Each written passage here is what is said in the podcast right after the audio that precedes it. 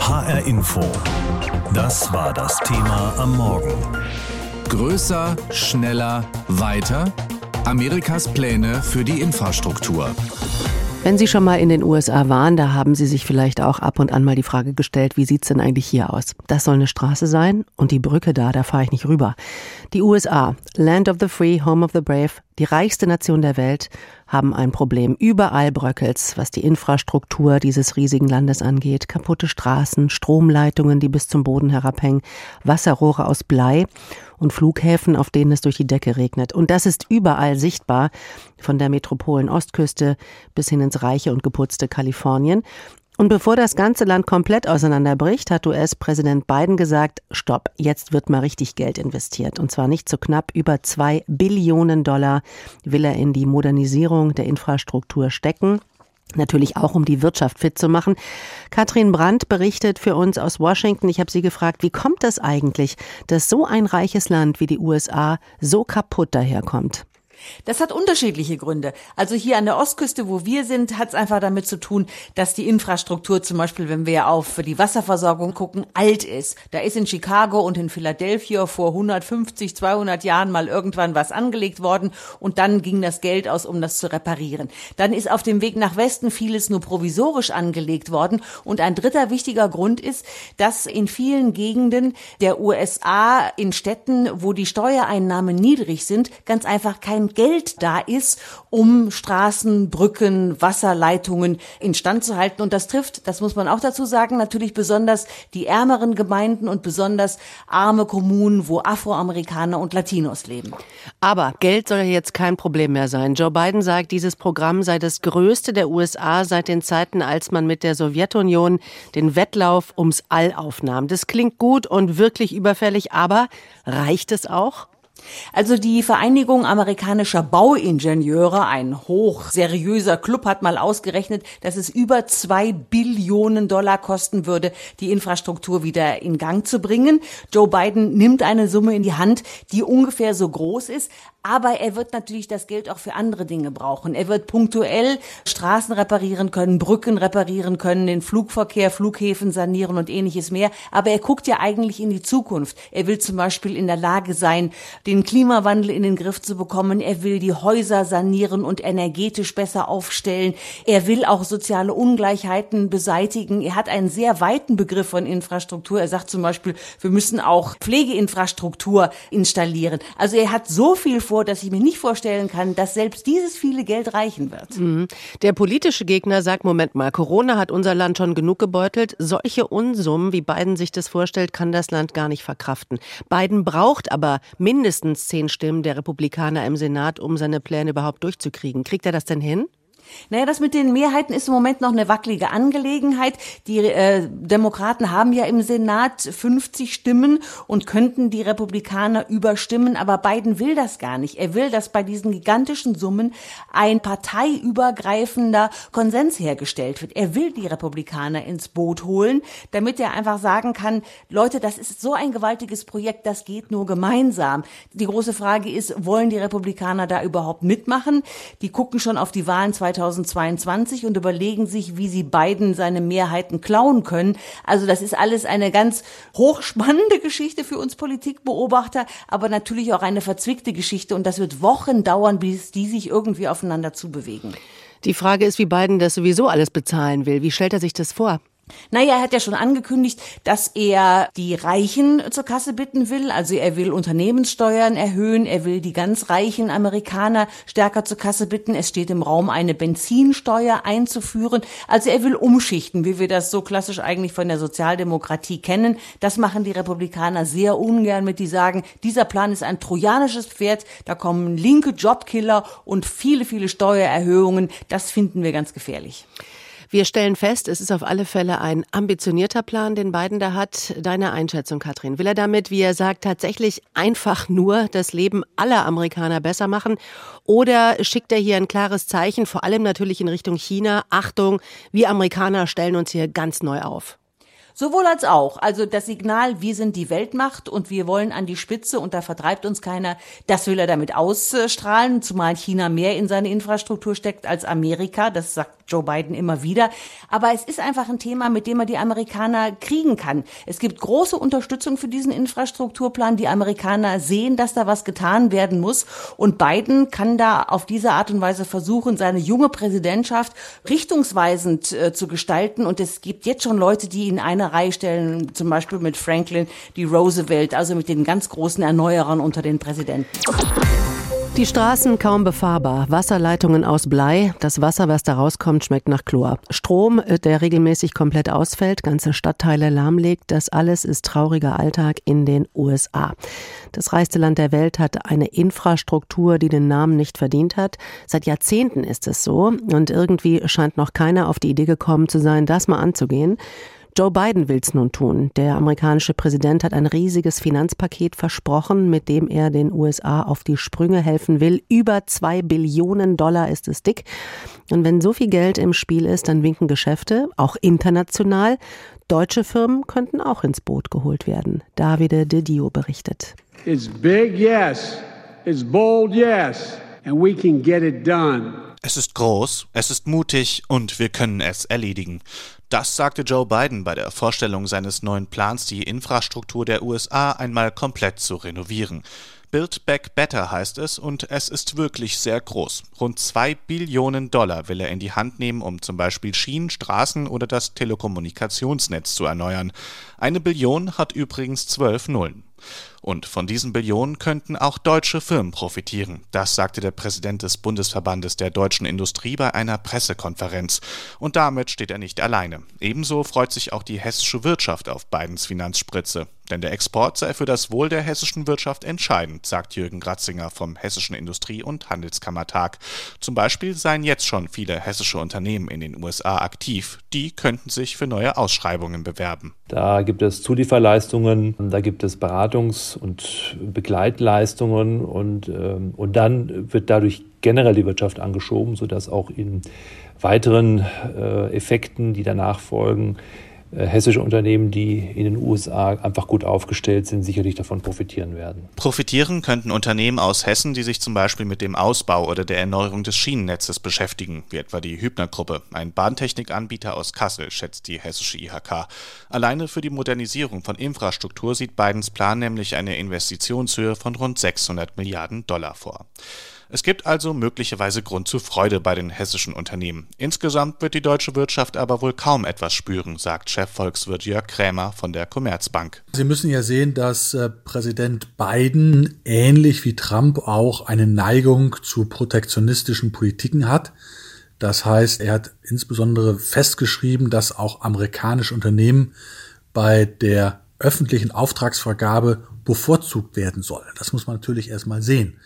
Äh, das heißt, äh, da wird sicherlich für das eine oder andere Unternehmen in Deutschland etwas für abfallen, aber ob das äh, auf die Gesamtwirtschaft durchschlägt, das glaube ich eher nicht. Das läge auch daran, dass es dauern wird, bis das Programm wirken kann. Der Grund?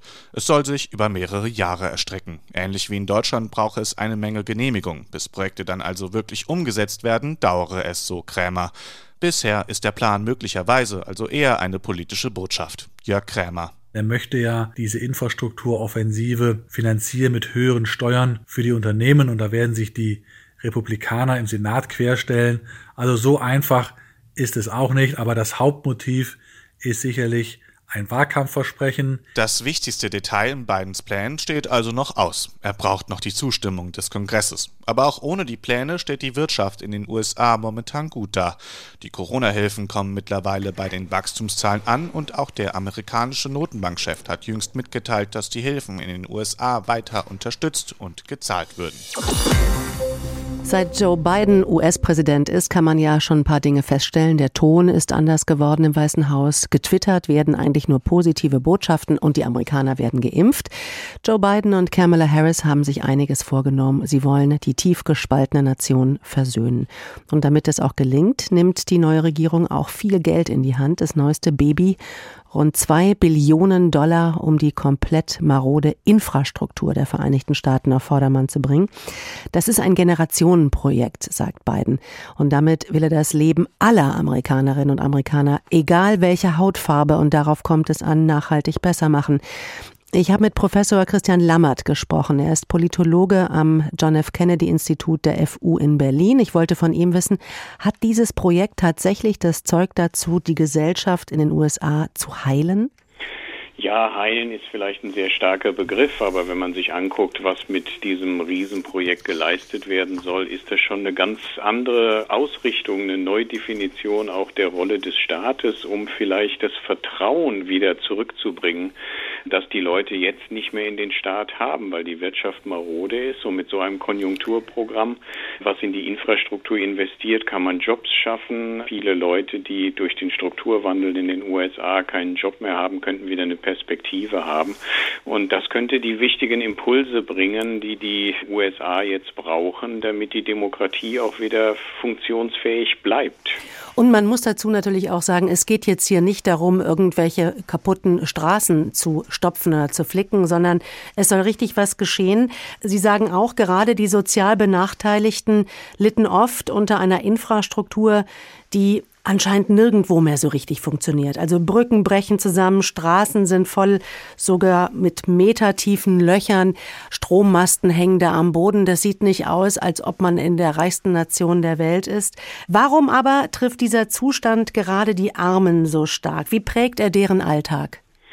Ja, wir haben das in vielen Fällen gesehen, dass insbesondere in den Regionen, wo die Geringverdiener oder auch Afroamerikaner oder andere ethnische Minoritäten leben, die Infrastruktur besonders gelitten hat in den letzten Jahrzehnten. Das betrifft vor allem diese Regionen, in denen eben die Menschen mit niedrigem Einkommen und vor allem ethnische Minoritäten leben. Und deswegen ist es so wichtig, in diese Infrastrukturen, da geht es ja nicht nur um Straßen, sondern gerade auch um das Elektronetz, das Energienetz, aber auch ein Breitband Breitbandanschluss, um Leuten auch wieder eine Beschäftigungsmöglichkeit zu bieten, dass da investiert wird und auch die Regionen davon profitieren, die noch völlig abgekoppelt sind von jeglicher staatlichen Infrastruktur im modernen Sinne.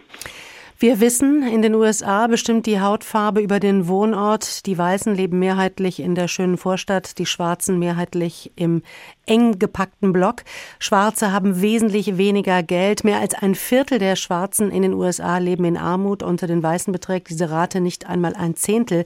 Jetzt mal böse gesagt, was nutzt es da bei der Infrastruktur anzusetzen? Bräuchte man nicht viel tiefgreifendere Reformen? Absolut, da haben Sie recht. Und das ist ja auch das, was die beiden Administrationen jetzt vorschlägt. Erst das Konjunkturpaket, wo ja auch viel in Familienpolitik investiert worden ist.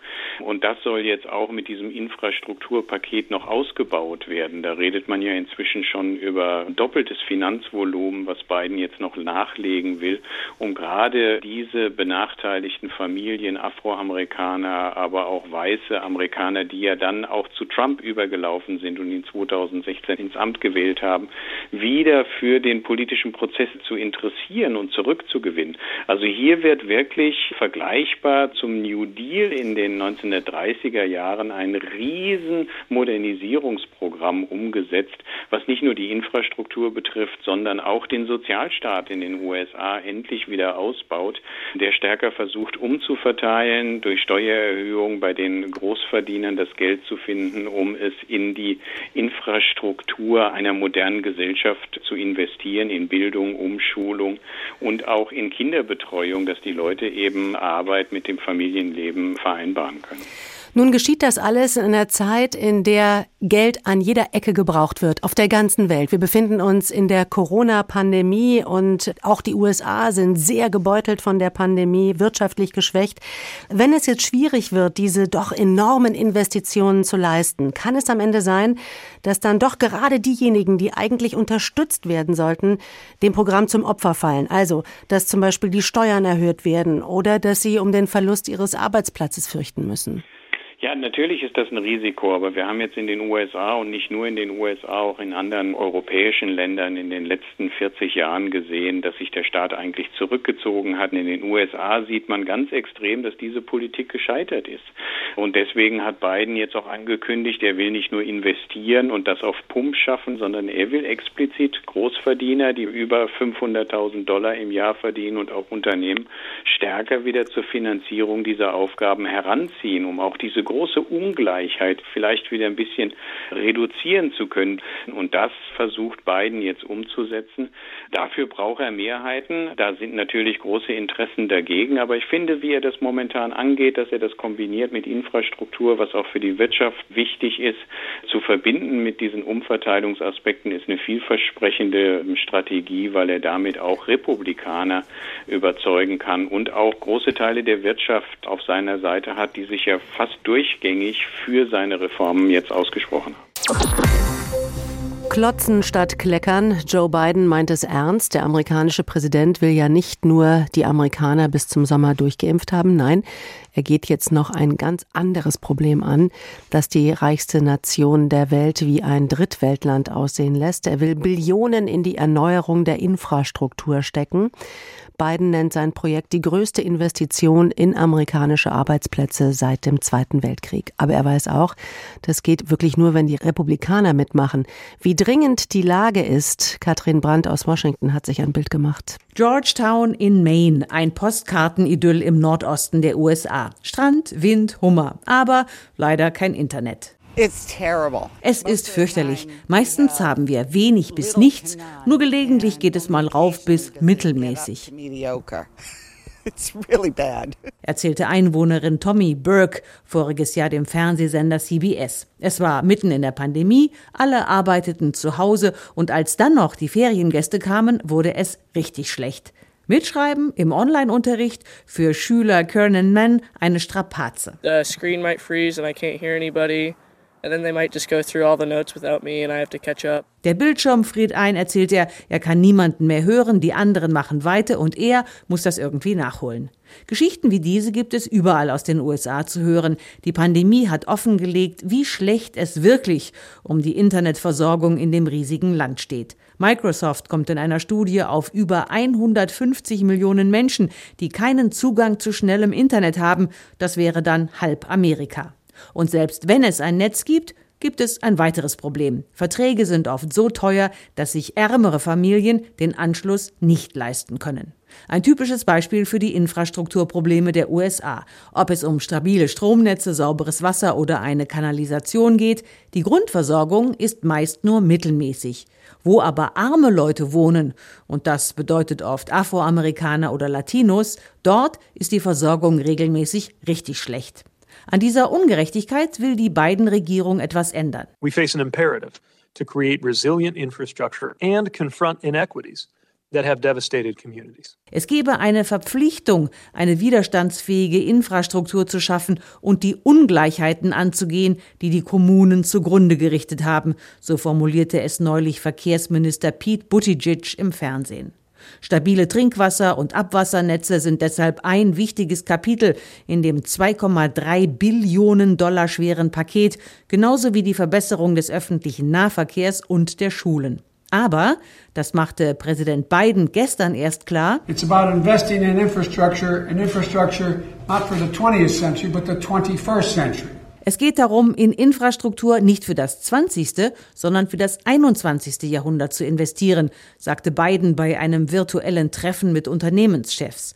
Und dazu gehöre es zum Beispiel, Versorgungsketten so anzulegen, dass die USA nicht mehr von anderen Ländern abhängig seien. Eigene Batterien, Solarzellen oder Halbleiter zu bauen, das sind Beispiele, die Biden oft erwähnt.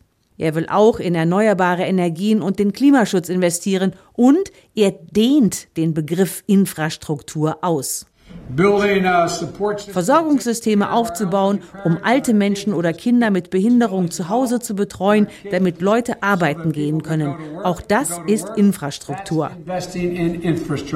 Diese Definition wollen allerdings die Republikaner nicht mittragen. Gestern traf sich der Präsident zu einem parteiübergreifenden Gespräch, das, wie es hieß, gut verlaufen sei. Aber die Republikaner stoßen sich weiterhin nicht nur an der gewaltigen Summe, die Biden da in die Hand nehmen will, sondern eben auch an der Ausrichtung. Es wird mit monatelangen Verhandlungen gerechnet. HR Info. Das Thema. Wer es hört, hat mehr zu sagen.